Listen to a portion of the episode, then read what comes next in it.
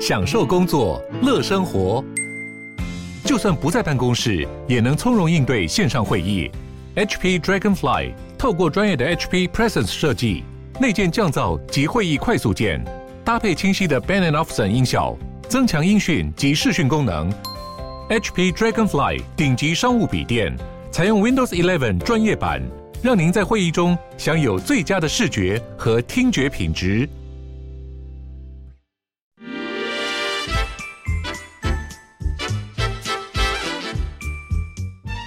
有健康的身体，才有健康的生活。名医昂寇专业医师线上听诊，让你与健康零距离。好，这里是九八新闻台，欢迎收听每周一到周五早上十一点播出的名医昂寇节目。我是肝胆肠胃科萧敦仁医师。今天节目在 YouTube 同步有直播，欢迎听众啊在 News 九八的 YouTube 频道留言询问相关的问题。我们在半点过后也会接听大家的 call in 电话，有相关的问题欢迎打电话进来。预告 call in 的专线是零二八三六九三三九八。好，那今天呢是八月到哇，今天已经到十五号了哈。那原本我这个节目呢是每个月的第一个礼拜一的早上啊，因为有一些因素哈，调到这是第三个礼拜。那今天是八月十五号哈，刚刚进来的时候我看气温是三十二度了哈，还是很热。但是我想我们的听众朋友都知道说，八月七号事实上就是今年的立秋哈，立秋。那我记得在立秋之前哈，大概特色是不管是早上或者是晚上。其实都很热，那确实是八月七号之后，白天还是很热，可是晚上哈稍微凉一点点，好，稍微凉一点点。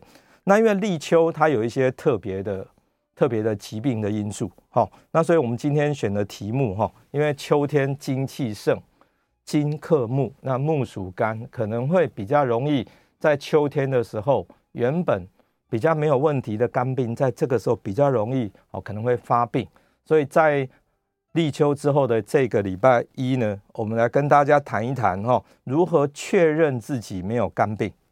好，那我们也会谈到所谓的养肝食法哈，这是很重要的哈。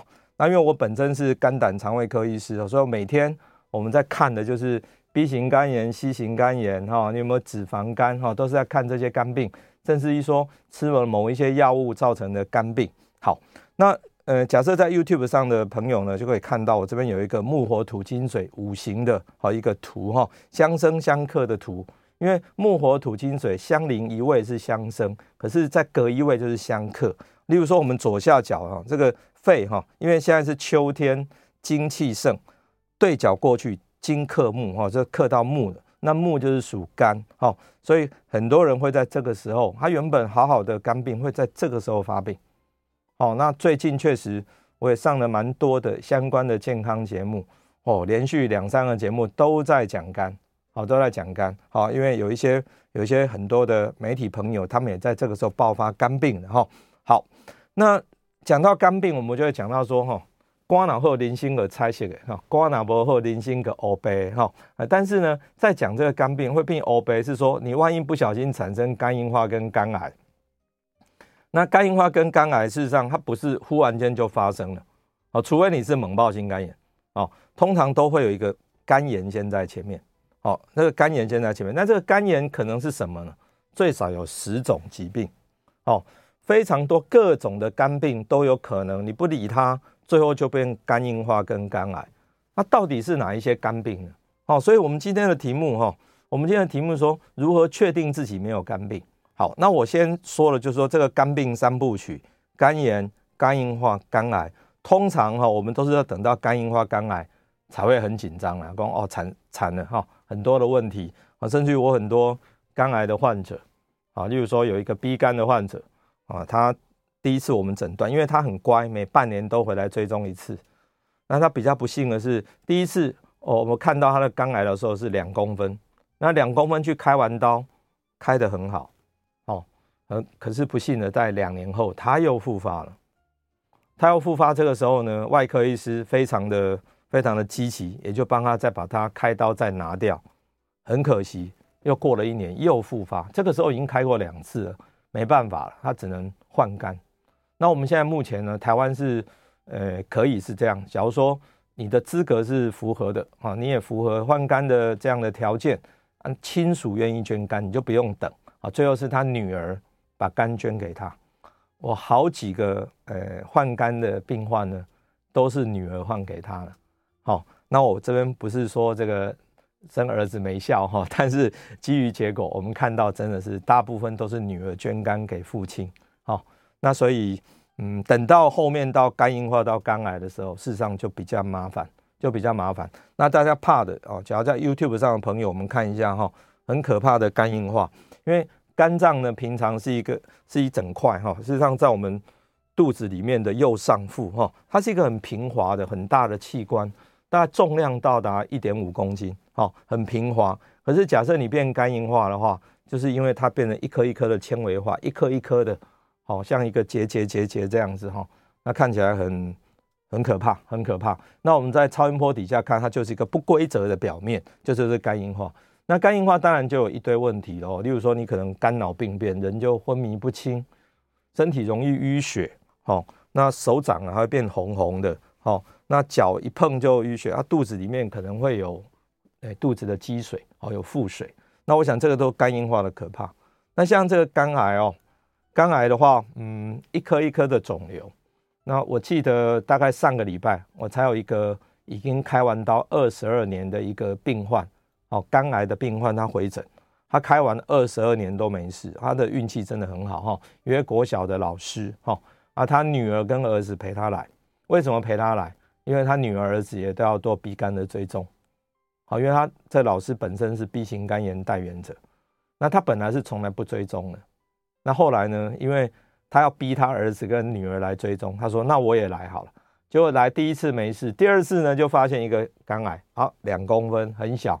开刀拿掉，好，那但是呢，他假如说没有这个规则的追踪，可能就变成很大喽，很大的时候就很难开了。我们目前哦，当然小肝癌是三三公分以下，大的肝癌就是三公分以上。一旦到了三公分以上，事实上就很难处理啊。就算开完刀了，它后面也是很多容易复发的状况。哈，好，那今天的主题哈，我们既然讲说肝病三部曲。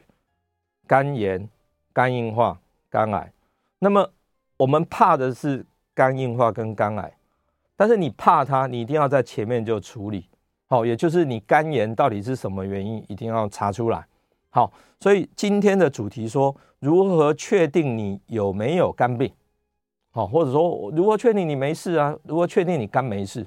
很多我们在门诊都会碰到这样的病人哦，肖医师，我怕我肝有问题。我说好，那你就乖乖做这几种检查。好，哪三种检查？好，这张图哈，呃，假在 YouTube 上的朋友就看了，我右下角有一个哈拍照的的图哈，呃，这个是我们在路上哈，说前面有测速照相，哈，其实要告诉大家说，这一张幻灯片是今天的重点。假设你想要截图，你也可以把它拍下来，哈，如何确定你没有肝病？你一定要做以下三种检查才知道。好，这张这张图哦，这三点哦。是我当时在台大当肠胃科研究员，好，当时我的老师，也就是我们肝病基金会的许金川教授，他就一直挂在嘴边的一句话，他说：“你呀，一定要确认病人这三件事情都没问题，才能够说他没事。哪三件事？第一，你要抽血验肝功能检查，肝功能检查当然包罗万象，可是，一般最常见的就是 GOT、GPT、伽马 GT 这三项。好，OK。第二个呢是你要抽血验。B 型跟 C 型肝炎，好，你要验一下，说你有没有 B 型跟 C 型肝炎，好，那因为 B 肝跟 C 肝可能会变成慢性，所以你一定要特别要验一下，好，因为 B 肝 C 肝的人可能他都没有任何症状，连 GPT 都是正常的，所以你不能只看 GPT，一定要测有没有 B 肝跟 C 肝，好，那在台湾目前哦，我们 B 肝的带原率哈，就是他是 B 肝带原者，可能还有在十五到十七哈。那 C 型肝炎呢？我们现在盛行率大概在百分之三，百分之三。那所以，呃，每一个国人都应该知道自己有没有 B 肝、C 肝。那这一点还好，是因为我目前国健署哦，对四十五岁到七十九岁每一个人一辈子有一次哦，你有免费的机会可以验 B 肝跟 C 肝。好，那第三个，你抽血验的 GOT、GPT 有没有 B 肝、C 肝还不够，你一定要做一个超音波的检查。那你假如你无缘无故叫医生帮你做超音波哦，那健保局是不会给付的。好，所以这三件事情，假设我只是担心我有没有肝的问题，你可以跟医师讲说，好，我自费做一下，把这一些全部都做完，做完以后，你才能够比较放心，我是没有肝的问题。好，所以腹部超音波跟血中胎儿蛋白的检查，就是要检查你有没有肝癌，有没有肝的肿瘤。哦，有没有肝硬化？啊，这个非常的重要哈。所以这三点哈，有没有发炎？GOT、GPT、伽马 GT 这些测一测。第二，你有没有 BC 肝？测一下。第三，好，那你做一下胎儿蛋白的抽血跟腹部超音波，确定自己肝有没有肿瘤。这样子三件事情做完以后，你才可以比较放心说，对，我肝没有问题。好，这个是很重要的一件事情哈。好，那过去我们因为没有遵守这个原则，而产生了一些。比较悲惨的案例，好，我们来看一下哈。好，这是一个三十七岁的，好，我们看这个是在《中时晚报》哈，民国八十八年，哇，一九九九年，哦，二十几年前哈，一个三十七岁的台大的医师，好，他右上腹不舒服，好，超音波一看，哇，十公分的肿瘤，好，引起同事惊恐，好，那三十七岁，他难道都没有在抽血吗？他自己是医师，有。还有抽血检查，他就发觉自己 GOT、GPT 都正常了，可是等到不舒服的时候，哇，就有十公分的肿瘤。好啊，另外一个也是发生在呃二零零六年哈，我的算是我的老师辈，他本身也是肝胆科医师哈啊，他们在医院里面都叫他叫偷倒背啊。好，为什么哈？因为这位林医师他很认真，他看病都看很晚，都看到可能，例如说。呃，下午两点的门诊看到晚上八点，哦，早上的门诊看到下午三四点。那他肚子饿的时候，就会叫同仁呢拿一一杯的这个花生给他吃，所以可以偷倒贝尔。就这偷倒贝尔呢，却在他才五十四岁，也是一个肝肝肿瘤哦，然后破裂破裂，然后出血就过世了。五十四岁，很快一诊断，很快就走掉。那也是因为这位这位偷倒贝尔呢，他。每天都帮病人做超音波，他自己忘记要做了。等到不舒服的时候，一看肿瘤已经破裂，而且肿瘤相当的大。这个就是，即使是内行人，自己是医师，他都会忘记，忘记说超音波要做。所以我现在常常给我的 BC 肝的患者哈讲说，你半年一定要来一次。你没有来，我们的各管师哦就一直打电话给你说，你一定要来做，你一定要来做，因为你不做，万一哦。这段期间就产生了一个肝肿瘤，那三公分以下不赶快开刀的话，我想就会贻误后面的一个处理了哈。好，那所谓的肝功能的检查，这个 GOT GPT 它只不过就是一个发炎指数哈。GOT GPT 人家说哦，这个呃这是肝功能哈，其实它是发炎指数。GOT GPT 越高，表示你肝脏发炎越厉害。那像有一个叫做伽马 GT GGT，那个是叫我们叫喝酒指数。那至于说所谓的诶胆道酵素，什么碱性磷酸酶啊、胆红素，这都有跟有关胆道的一个酵素。肝功能检查项目很多，其实你假如做健检的时候，你也可以跟医师讲说，没关系，我自费这些都做一下，好，做一下整套做一下，比较能够确定自己是没有问题的。好，那重点是这样，你检查完了以后，GPT 异常，你要怎么办？好，你一定要很清楚找肝胆肠胃科医师，你要查清楚原因。哦，一定要确定诊断，因为 GPT 高只是一个现象。好，因为这个检查太太普，呃，太普遍了。你任何的检验所或任何的医师，还有任呃，甚至于说我们在我们成人健康检查里面也有这一项。那你查出来 GPT 高，你一定不要放过它。就算只是高一点点，你一定要去查原因，因为只有原因确定了，你才知道要怎么处理。好，因为不要只吃保肝片哦，因为每个不同的原因处理法都不同。比如说你是 B 肝造成，你是 C 肝造成，它都有药啊。你是脂肪肝造成，那它应该要减肥啊。好，那假如是酒精肝，你应该要戒酒啊。所以 GPT 高，它的每一种原因哈处理法都不同。同时呢，过一段时间还要再抽一次，因为你要确认说它是不是 GPT 有恢复正常了。假设没有恢复正常，表示伤害你肝脏的这个，不管是病毒或者是化学物品。还没有离开你身体，那你就还要再处处理哈。所以假设是慢性肝炎的话，就一定要定期追踪哦，抽血、超音波都要做。我这边讲的慢就是慢性的肝炎，就是它一直会跟着你的，例如说刚刚提的 B 型肝炎、C 型肝炎。我想这二十几年来哈，肝病基金会一直在重复哦，一直在提醒我们台湾的民众这件事情哦，这个是很重要的。不过这边呢，我也提提一下，说我两个不同的肝癌的患者哈，他的两个不同的结局。呃，YouTube 上的朋友可能就看得到了哈，我这边左边是一个外科医师刚开完刀取下来的一个组织，中间比较白白肉色的那个呢，就是肝癌的。旁边呢，红红的那个是肝脏的正常的组织，切下来后量一下，这个白白的肉色的这个部分呢，大概两公分，这就是我刚刚讲的那个陈姓老师，哦，陈老师他切下来的肝的组织，帮他开刀的是目前我们桃园市卫生局的王王文彦王局长，哦，王局长他本身是一个很好的外科医师，他。在开刀房的时候，因为肿瘤很小，他找不到那个肿瘤，他还请我。我那时候在楼下看门诊，他说：“肖医师，你上来一下。”我就到开刀房，刷手进去做什么呢？用超音波帮忙定位，定位定清楚了，那外科医师才很顺利的啊，就是把呃尽量少切掉一些正常组织哈，把它切下来。那这个老师已经目前开完刀二十二年了，他上个礼拜还来门诊追踪，带了他的儿子女儿一起来。啊，那目前老师都很好哈，也没有再复发，这是运气很好的。而右边这个呢，是他长了一个很大的肿瘤在肝脏。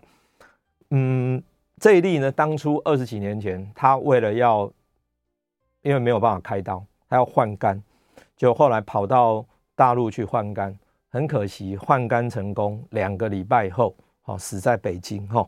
那这个是一个悲惨的案例，因为他从来不追踪的。他跟那个陈老师最大的差别就是，陈老师每半年做一次超音波，而这位老兄呢，从来不追踪。他是右上腹不舒服才被叫到门诊来看，一看哇，肿瘤这么大，已经没办法开刀了。所以在寻求换肝的过程当中，很不幸啊，就这个这死在异乡哈。好，这位肝癌的两样情哈，你只要正常的每半年追踪一次，找到的都是很小的肿瘤。好。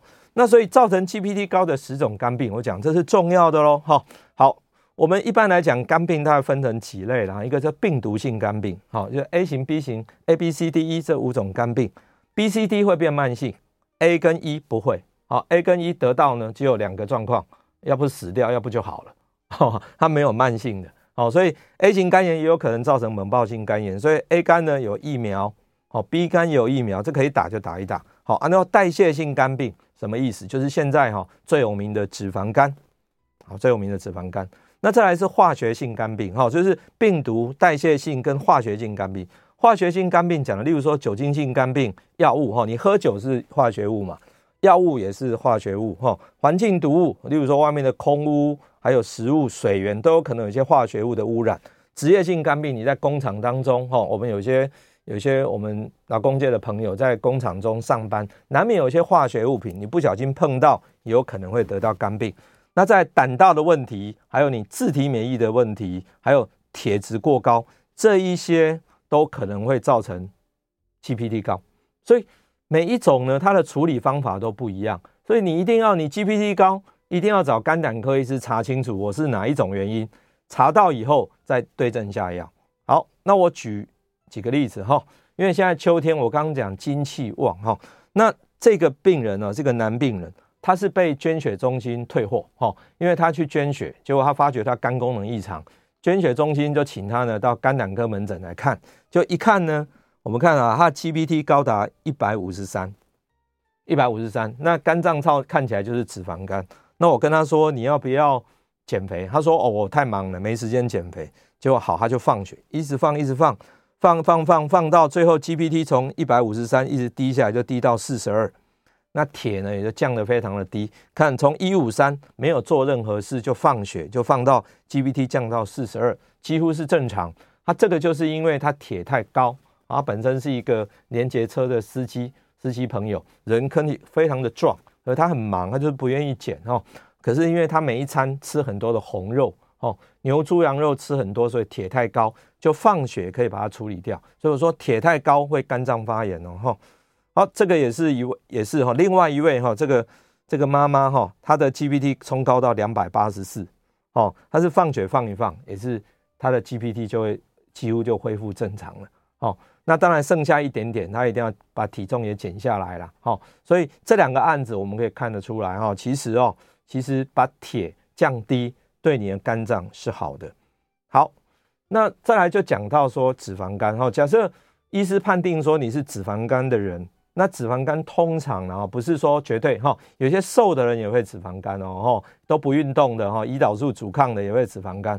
那假如说你是有 GPT 过高，体重又过重，超音波很清楚是脂肪肝，减肥会好哈。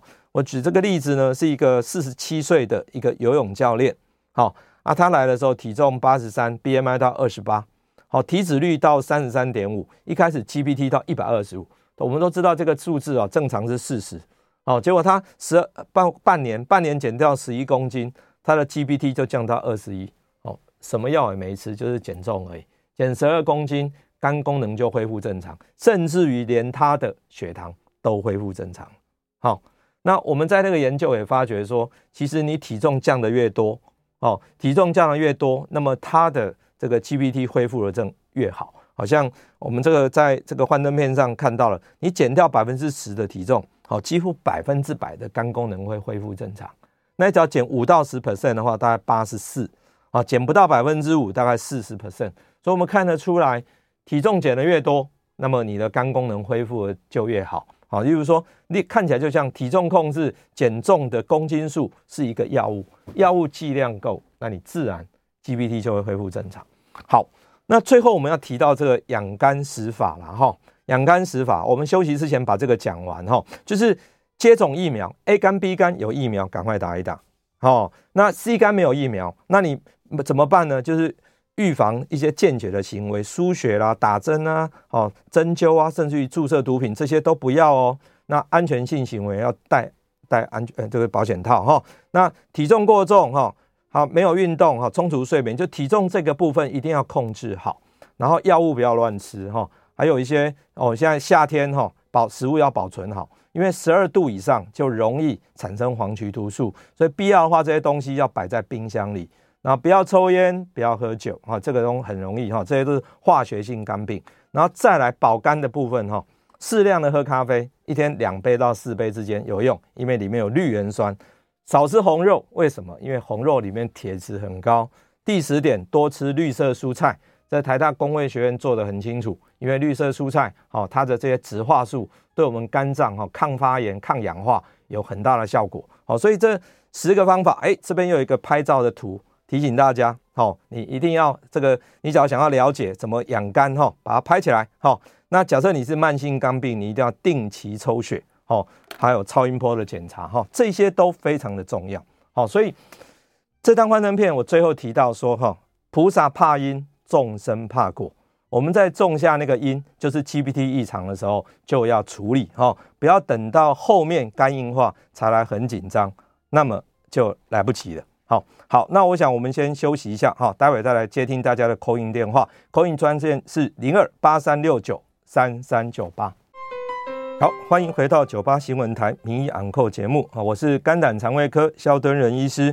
接下来我们将开始接听哦，呃，我们听众朋友的 call in 电话，我们 call in 的号码是零二八三六九三三九八。好，我们首先来接听林先生的电话，林先生。哎，学院长你好哈，两两个问题请教您哈。是是。那个您刚有说哈，人都要一呃，如果是一般人的话，就一年做一次腹部超音波嘛。嘿。那如果你是有带源的病人的话，你最好就半年做一次，然后还要。抽血验 GOT、GPT，还有的人会验那个 AFP，就是胎儿蛋白嘛，哈。对。然后主要的原因就是说，您刚好提到这个伽马 GT 啦，哈。对。可是就我长期听我们的节目，我了解到说，伽马 GT 它好像是对这个酒精会特别敏感。对。就是说你喝酒的人，这个指数它很容易就高起来。那我如果假设我没有喝酒啊，我习惯都很好，那我在做抽血检查的时候，我要一并。就伽马 GT 的部分也一起抽吗？那它的这个用意是什么？这是我第一个问题哈。第二个问题，您刚刚说哈，这个安全性行为很重要哈。如果你是有 B C 肝的，安全性行为很重要，要记得戴保险套。啊，万一说他们是有这怀孕的需求的，哎啊，他也不知道说我的另外一半到底有没有 B C 肝都不知道。那是不是说这个性行为之后，可能会不经意的就把这个 B 型肝传给你的另外一半。就您医生的专业立场，如果要有进一步的需求的话，是不是应该在性行为之前去抽个血检查一下会更好？好，这样请教，我在现场收听。好，谢谢。OK，好，太好了哈。哎，李先生这个问题哈是很棒的问题哈。好，他说第一个，伽马 GT 一般来讲是喝酒指数，可是有没有其他原因会造成伽马 GT 高？有哦，因为呃，我们讲说喝酒指数。酒精是一种化学物品，各位，我们在外面很多空气污染，甚至于工厂当中可能有一些化学物品，那也是也是一种化学性的一个伤害。那么这一些物质也都可能会造成伽马 GT 高，甚至于说脂肪肝也会造成伽马 GT 高。所以测这个伽马 GT 呢，因为伽马 GT 有时候比 GOT、GPT 更敏感。好，你只要看到伽马 GT 高，你可能就要去想，哈，就是 GGT。你想说，哎，我的肝是不是已经受到一些化学物品的伤害了？那赶快去找原因，或者说这个脂肪肝已经对我的肝造成伤害，所以它不只只有喝酒会高，还有很多其他的原因会造成伽马 GT 高。所以抽血的时候，不妨把 GOT、GPT 跟伽马 GT 一并都勾起来。好，甚至于说，我们现在在呃，只要在 YouTube 上，朋友可以看到我现在 PPT 上面哈，就是检定磷酸酶。跟胆红素，这个是属于胆道的酵素，你也可以一并勾选，就是测一下，你才知道说自己肝跟胆好，目前是不是有什么样的问题？好，OK。那李先生的第二个问题是想说有关安全性行为哈。好，B 型肝炎跟 C 型肝炎还有 D 型肝炎，事实上哈，C 肝因为病毒量比较少，透过性行为传染的几率比较低。好，但是 C 型肝炎现在呢，只要你确定你有。跟各位报告，目前的 C 肝的口服药，你只要使用哈，连续吃八到十二个礼拜，好，我们大概百分之九十九的机会都会痊愈，效果非常的好。所以用治疗就等于解决了这个问题了。但是 C 肝的缺点是它没有，它没有，它没有疫苗，它没有疫苗。就是你现在赶快检查自己有没有 C 肝。假设你曾经感染过 C 肝抗体阳性，你接下去验病毒量，验完之后只要病毒有。即使你病毒很低，你也可以使用药物，而且现在目前健保局都给付。哦，我们国家希望在二零二五年根除 C 肝，赶快治疗就没事了。好，奥康，然后再回到讲这个 B 肝，B 型肝炎本身透过性行为传染机会比较大啊，但是 B 肝现在的防治呢，事实上第一个是现在目前七十六年以后出生的台湾人啊，小朋友在。刚出生的时候，一个礼拜之内就会打 B 肝疫苗，啊，都会打 B 肝疫苗。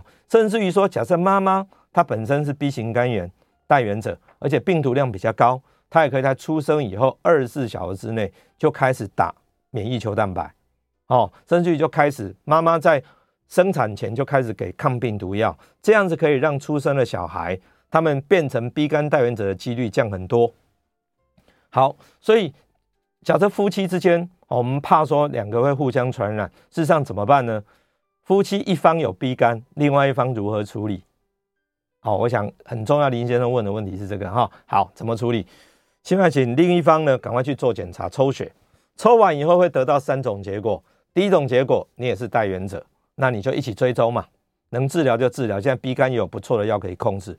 第二，你还是一张白纸，你从来被感染过，赶快打疫苗，赶快打疫苗。第三个。假设另外一方呢，你已经有抗体了，恭喜你不怕它，就是三种状况，所以这个不是问题哦。所以 B 型肝炎不是问题啊，C 肝因为有很好的药物，也可以做一个很好的处理。好，所以这样来回答林先生。好，所以安全性行为事实上讲的是，万一你有一些好，可能有一些那个意外的一些接触的时候，哦，那这个时候你就可能一定要戴保险套，因为你并不知道它的状况是怎么样。哦，而且除了 B 型肝之外，也有可能其他的病毒、其他的细菌。那我想，那对身体是不好的。好，好，我们再来接听韦先生的电话。韦先生，肖医师你好，是，哎，不好意思，我有一个问题想请教哦，请说。我一般消费大众其实一个很困扰，就是说，好比说以前像已故的林杰良医师，他就说香肠是不好的哦，哦，因为里面的东西会致癌，所以他的意思是说能不吃就不吃。但是上礼拜呃看到新闻说，阳明医学团队做到说，哎。打破以前的说法，香肠反而可以抗心血管疾病，哎，跟我们讲的都不一样。还有就是说红肉跟白肉，呃，一直以为都是说吃红肉不好，白肉比较好。但是几年前呢，美国哈佛大学医学系的团队也做出来，其实红肉跟白肉差不了多少，没有那么差那么多。所以这就是让我们觉得很困扰，说现在的一些结果会不会几年又被推翻呢？包括以前几十年前说吃油是造成心血管疾病，后来发现哎不是，是因为糖，那油是没有关系的，是糖。那所以我我们困扰就是说，还有包括吃蛋，蛋说以前小时候说不能吃太多，后来后来人家国外都已经说一天吃几颗都没关系，我们的医界都还在没有更新，他说不能吃太多。那我所以我最最要讲就是说，我们对于现在目前说什么可以吃什么不能吃。我们不知道再过几年是不是又被推翻了，谁知道？那我们该怎么办？谢谢。是好，我今天的问题哈，其实很重要了哈，因为我们目前哈，身为就是现在的时代哈，因为各种的研究哈，呃，日新月异了哈，每天每天都有新的研究报告出来，而这么多的报告呢，事实上有时候会推翻以前的东西。但是，身为一个现代人哈，我们应该要了解，假设呢，我我记得我在读研究所的时候，我的老师哈，就是王荣德教授。他常常讲，他说：“我们身为一个科学家，我们就要去否证自己的假说，也就是我们要一直去认为说，现在这个真理是不是假的？假设是假的，你去证明它是假的。可是因为你证明不了，你就要相信它是真。OK，像在过去，林杰良医师讲说，这个腌制品啊，腌制品因为里面啊腌制的关系，它有很多的致癌物，那少吃为妙啊，特别是香肠。”我每次，我每次，因为是从小我们小时候的美味，我每次看到它都会吃两口，可是就是不要吃多。还有吃它的时候不是不行，还记得我们小时候在 N 城打他吃香肠的时候一定会加一颗大蒜吗？我以前觉得不以为然哦，原来那大蒜是解毒的。好、哦，里面的亚硝酸可能经由这个这个大蒜，它抗氧化就把它解掉了。好、哦，所以量不要太多。假设要的时候，你要多吃一些抗氧化的东西，这样就可以解决问题。好，所以说不是完全不能吃，还有越来越多的报告，我们可以想说，我们现在发觉发现的一个科学的一个现实，可能只是冰山的一角，可是，在冰山下面呢，可能还有很大的事实我们还不知道，所以未来会怎么发展，说实在不清楚。但是我建议大家，哦，尽量还是就是，诶，遵照目前的最新的一些 guideline 哈，因为有时候会新的一个报告出来。让大家遵从的，例如说美国的呃农业农业会哈，美国的农业署，他们每大概五到十年会新的一个饮食的一个准则出来，好像以前跟他讲说，哦蛋不能吃太多，哈，现在知道说，其实上蛋哈蛋的吃的多少跟胆固醇哦的影响不大，哦以前说不准吃，现在说吃一到两颗也可以，但是大家解读要清楚一点，假设你本身就胆固醇过高，胆固醇过高，你蛋还是不能太多，甚至要。吃一颗以下，但是假如说你根本没有胆固醇的问题，那你吃一颗两颗那是没有关系的哈。所以假设大家对于目前的一些健康的讯息觉得很混乱的话，我还是建议你找自己的家庭医师好好的讨论哦。因为健康节目上所讲的是适合一般大众，可是跟各位听众朋友分享是，你就是你，你的体质跟别人就是不见得完全一样，所以我的补品可能是你的毒药。所以你有自己的家庭医师，给自己做最精确的一个建议啊，因为他手上有你完整的一个健康资料，他给你的建议绝对是独一无二，对你最有用的。好，好，那接下来来接听王先生的电话。呃，萧院长您好，嘿，你好，我想请问一下，就是呃，我上一次去健检完之后，就是，是呃，GOT、GPT 这个指数都是正常的，是。那因为我是差不多呃，我是将近差不多五十岁，那没有注射过这个 B 肝的疫苗，是。那那时候我有询问医生说，呃，那我现在可不可以打这个 B 肝疫苗？是。那医生的说法是说，其实。在我这个年纪，好像不需要再打 乙肝的疫苗，所以我想请问一下，这个肖院长，不晓得这个当初这个医师提出这样子的原因，因为我们呃是想说，我是不是打了这个 B 肝疫苗会多一层防护这样子？那在呃在线上收听，谢谢肖院长，谢谢。好，呃，谢谢王先生的问题啊，这个也是我们在门诊常会被问到的哈。那一个患者来，他只要来就是问我说，我有没有我有没有肝病？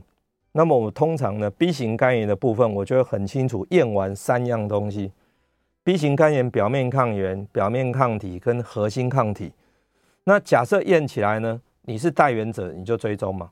你假设从来都没有被感染过，即使五十几岁、六十几岁，我认为呢，你还是打一下，呃，因为你难免日后你有就医的时候，万一针头刚好没换，然后呃，或者是不小心被污染到的，那有一些 B 型肝炎的病毒在上面，你就可能被感染。但是假设你已经有抗体了，那你就没事了嘛。好，所以呃，当然这个不是说绝对的哈，因为。呃，打针现在因为打 B 型肝炎的疫苗很简单哈，即使是自费的话，一剂也不过是四五百块。那你打完三剂，我们现在是打完第一剂，过一个月打第二剂，再过五个月打第三剂，六个月打完整个疫苗呢，百分之九十四会产生抗体，因为相对来说没有这么困扰。而打完以后，你抗体产生，我想对王先生来说，你可能就没有那么没有那么大的压力，你就没有问题啦。好，所以。我个人是认为说，假设你确定说你是还没有 B 肝，没有被感染过，没有抗体，好，那打一下疫苗可能对你比较好。好，好，就这样回答王先生的问题哈。所以我想我们很多听众朋友都是有关这个健检报告上面的一些问题哈。那有这样问题，欢迎你打电话进来，然后我们会一样一样的帮大家来解答。好，这个有时候因人而异哈，每个医师可能对这件事情哈。呃，看法不一样。我们先休息一下，广告回来再继续接听大家的 call in。call in 专线是零二八三六九三三九八。欢迎回到九八新闻台名医昂扣节目哈，我是肝胆肠胃科萧德仁医师。接下来我们继续接听哦，听众朋友的 call in 电话，call in 号码是零二八三六九三三九八。好，我们接下来接听常小姐的电话，常小姐。哎，医生你好，是，是，哎，我我常常听听你们的节目哈，是。那我刚才听你讲了，就是说性行为，如果说我先生他有肝病、肝癌哈，那那我可能也会被感染到。我是第一次，我没有这个尝试，我是今天听了您在节目里这样讲，我才有这个尝试。那我我的先生在前几年就是因为肝癌过世了，是啊，那那我现在我七十四岁了，是。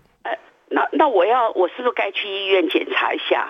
哦，好，谢谢常小姐这个问题哈。我刚刚讲说会经由性行为传染的肝病哈，最怕就是 B 肝跟 C 肝。哦，那 A 肝跟 E 肝是饮食传染的。那 C 型肝炎因为它的病毒量很低，哦，所以性行为传染的几率比较小。但是 B 型肝炎经由性行为传染的几率很高。所以，假如常小姐你的先生过去，他因为肝癌过世，是跟 B 肝有关的。那我建议你，你到医院去检查一下，你就很简单，就抽血。把我，我现在我我讲说如何确定你没有肝病哈，你就赶快抽血，肝功能测一下，GOT、GPT、伽马 GT，抽血验一下你 B 肝的状况、C 肝的状况，同时请医师帮你做一下超音波检查跟胎儿蛋白检查。假设检查出来发觉说你 B 肝都没有抗体。即使你今天七十岁了，我建议你也是疫苗打一下哈，打一下疫苗就可以解决问题。那假如说证明你已经是带原者，就请你每半年要规则的做超音波抽血检查，好，这样比较安全。好，我这样回答这个常小姐哈。那接下来接听黄先生的电话。哎，请问一下，是，呃，我上次有去验那个 C 肝，是是，因为我没有 B 型肝炎，是，那有验 C 肝说我 C 肝没问题，本来那个那个。肠胃科那个医生说，现在还没有在验，因为我到龙总嘛。嘿，最后我说有啊，现在政府有在验啊。结果他上了电脑才说，哦，那可以验。是。那我验了以后，怎么医生都搞不清楚，现在可以不可以验 C 肝？我觉得蛮蛮奇怪，而且还是龙总大医院。是。那我验了结果是没有 C 肝没有问题。是。那你刚才说这个 B 肝如果没有 B 肝代言者，因为我两个小孩都没有嘛。哦，那我老婆是有 B 型肝炎，有代言者，哦，是。那当初是医生是说我们吃饭也不用分开吃的，哦，是不是这样子？那我我是没有。那刚才医生是说没有也要去打一针 B 型肝炎，是不是有这个道理？哦，好，问一下。好，谢谢黄先生的问题哈。那个现在 C 型 B、C 肝哈，四十五岁到七十九岁可以免费哦。台湾人一年每每一辈子好像这个年龄可以验一次哈。这个是在大概前两年的哈，前两年年底才开始的。他所以有些医师他确实他只要不是这一科的，他可能就不是这么的重视哈。那他可能资讯刚好有一个落差了。那事实上就是可以验哈，你到医院去就说我要验 B、C 肝，好，那个在。呃健康检查里面，它叫 IC 二九一个一个代码哈，那就 B C 肝验一下，而且在电脑上都可以查得到你有没有。好，假设有验过，他说你验过了，那报告也会很清楚告诉你哈。假设你有 C 肝有的话，就赶快验有没有病毒，有病毒就赶快治疗哦。那个一个疗程二十万，健保局给付，而且通通会好，成功率是九十九趴。好，所以我们今天听众朋友，你有没有 B、C 肝？好，你自己只要你不知道的话，听完这期广播赶快去验。好，这个很重要。好，好，那再来黄先生问到说，好，那个。B C 肝哈，这个要不要有 B C 肝的人是不是要什么公筷母匙？好，再再强调一遍，B C 肝炎是血液传染、体液传染，所以性行为会传染，输血会传染，而 A 型跟 E 型肝炎才是饮食传染。好，所以刚刚呢，我们的小编有在问说，哈，有人问啊，哈，假如我 A 型肝炎从来没有被得过，要不要打疫苗？告诉大家要打哦，要打。我们现在有疫苗的就 A 肝跟 B 肝。那 A 型肝炎打法怎么打？哈，打完第一剂隔半年再打第二剂，这样几乎百分之一百都会产生抗体。也不要小小看 A 肝，我我 A 肝我刚刚讲开玩笑讲哈，A 型跟 E 型肝炎得到就有两个结局，要不是好了就是死了，因为 A 肝不会变慢性的。好，我碰过到东南亚去出差。哦，去去去办公，结果回来得到猛爆性肝炎，就是因为 A 肝造成的。啊，这个电子业的经理，啊，差一点死在医院里面。然后后来跟我说，啊，你怎么不早跟我说要打 A 肝疫苗？我说啊，当时讲你也不会听。好，但是告告诉各位，赶快去验一下你 A 肝有没有抗体。没有抗体的话，赶快打打疫苗。哦，两剂就解决了。哈，现在打完，半年后到打一剂。那这样就可以解决哈，几乎就以后就没有被感染的问题了。好，接下来来接听郝小姐的电话。郝小姐，喂，你好，是，对，我想请教一下啊，就是我很久以前啊，那个我也忘记什么时候了，就是检验说有 B 肝带原嘛，是，是，我那时候后来有固定的去做超音波跟抽血检查，是，大概也是前几年吧，就像刚才讲的是说，那个医生就问我说，那你真的做过？B 肝带原的检查吗？病人的呃，对，带原检查，B 肝检查，他说有免费的那一次。是，我说我做做很久了，所以我我只说被带原呢，他说那就再检查一次好了。对。然后这次检查是说我没有 B 肝带原，所以我就有点困惑，是说为什么很久以前才检查有，那现在没有？然后第二个部分，那如果像现在已经没有 B 肝带，至少这次检查没有 B 肝带原的话，那他是叫我每年还是要过去追踪一次，哦，就跟你肠胃科医生。然后第二个部分是想说，那这还需要再打打 B 肝的疫苗吗？哦，好，好，小姐这个问题哈。事实上是目前我们在门诊，好，偶尔就会碰到的一个状况。好，B 型肝炎的带原者有没有可能自己后来就好了？告诉大家是会的。好，那每一年大概百分之一的机会。啊，所以我们在很早期做流行病学调查就很清楚，年龄越大的台湾人，哎，奇怪，B 肝带原就越来越低。哦，原来原因是因为他自己的免疫系统把 B 肝处理掉了。哦，我自己的免疫系统把 B 肝病毒就处理了，那就变成不是带原者。好，所以我在门诊呢，哦，因为 B 型肝炎带原者在我门诊，诶，量还蛮大的。那因为国健署最近推出来这个 B C 肝一一辈子可以检查一次。为了验验他有没有 C 肝，顺便把 B 肝也一验，就一验呢，哎，他确实不是带原者了哈，所以我说恭喜你哦，恭喜你哦，你自己解决了一个问题哈，自己的免疫力把 B 肝处理掉了，他就变成不是带原者，但是还要不要追踪呢？请你还是要追踪，还是你还是要追踪，因为你曾经感染过，那么肝脏呢可能已经有受一些伤害，所以你每半年呢还是可以到肝胆肠胃科做一次超音波的检查。因为你的风险还是有一些些，虽然已经不是带原者，所以风险比较低，但是终究还有一点危险，可能还是有肝癌、肝硬化的风险。所以，请你呢还是固定的每半年去肝胆科做一次超音波，好，这样是比较安全。好，那我想我们今天哦，呃，我们今天最后还有一点时间哈，因为我我我想今天谈这个这个题目哈，是我因为我自己大概在在台大当。研究员的时候，我就认定自己我要做肝病哈，所以我当然我都在做脂肪肝，帮帮病人把体重控制，那把肝脏弄好。但是后来发觉，其实 B、C 肝是很大的问题哈，B 肝、C 肝哈，因为现在都有药，但是有些有些人就是因为没有接触到这样的讯息，他也不知道自己有没有 B、C 肝还好国健署现在这个真的是一个德政哈，因为这个钱不是健保费，它是国家编特别的预算来支应的。好，不要让自己的权益睡着，你趁这个机会让自己验一下你到底有没有 B 型肝。所以，我们今天还是回到这个主题哦。假如在 YouTube 上的朋友哈，我右下角这个照相的一个这个哦这个图图示出来说，请你拍一下，如何确定有没有肝病？你就做三件三件事：我 GOT、GPT 高不高？我有没有 B 型肝？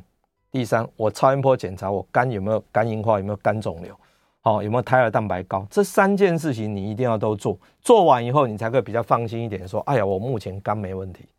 哦，那明年还有这种担心，那一样体检的时候问一下你的医师，你自己的家庭医师，那我需要再做什么？好，根据你的检查的报告不同，会做一些不同的建议嘛？好，好，所以除了如何确定自己没有肝病之外，我说我们的养肝食法，好，这一张我也是建议大家哈，你可能把它拍下来。我特别提最后的三项，最后三项是饮食上面，你就是适量的喝咖啡，因为咖啡里面有绿原酸。这个绿原酸哈啊，在日本京都大学他们发觉说，喝咖啡确实可以降低肝癌哦，肝硬化哦。那所以咖啡有用，但是尽量请你喝黑咖啡了哈，因为当你喝了加糖加奶精，可能体重就会上升了哈。那再来少吃红肉，我刚才提了几个放血的案例哈。那红肉吃太多，真的铁会太高，铁太高，那你肝功能就可能异常，到时候还要放血，还挺麻烦的哦。所以红肉不要吃太多。那最后一个就是多吃绿色蔬菜。哦，这个我刚刚提到，这是台大工卫学院所做的研究啊。当时我也觉得很奇怪，好，但是其实就是因为绿色蔬菜里面哈，这个我们植化素非常的多，这身对身体的抗氧化真的有很大的帮助，啊，这有很大的帮助。好，那至于前面还有几大项，就是 A 肝跟 B 肝疫苗还没打的，赶快去打啊！假如需要打疫苗，还有尽量哈减少这个见血的动作，安全性行为哈，那避免肥胖哈，一定要规则运动。